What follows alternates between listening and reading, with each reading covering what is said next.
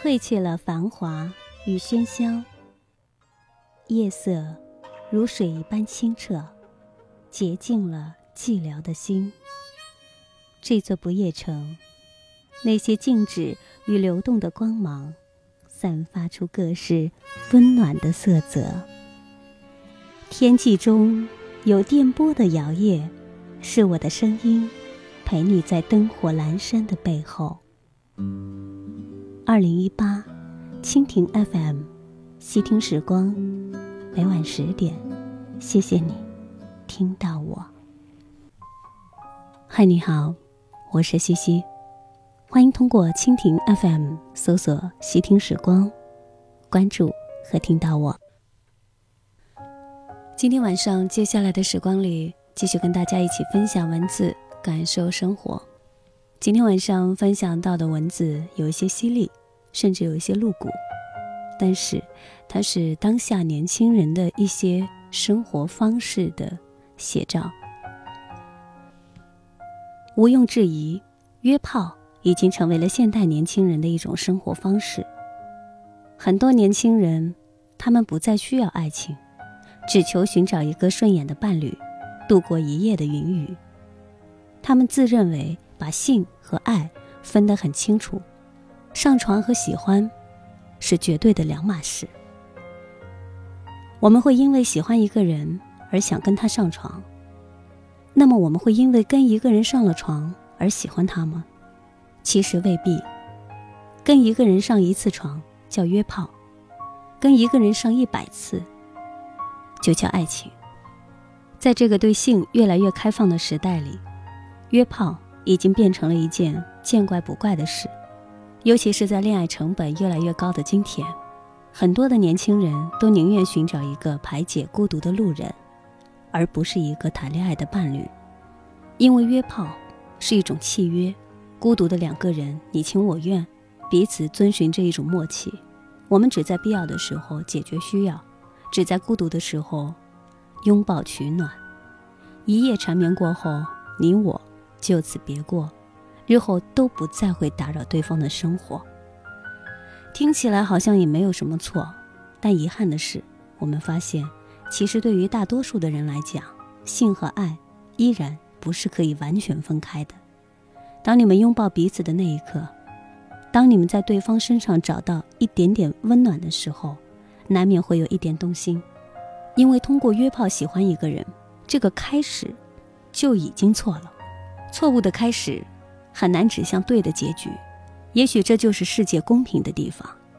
你既然潇洒地选择了一些东西，就注定要承担背后的代价。你既然选择了不走心的方式，就不该自己走了心。你既然选择了你们只要一夜的云雨，那就注定了你们不能一起承担未来的风雨。我们不应该对别人的生活方式指手画脚，但还是请三思而后行。你眼睛会笑，完成一条桥，终点却是我，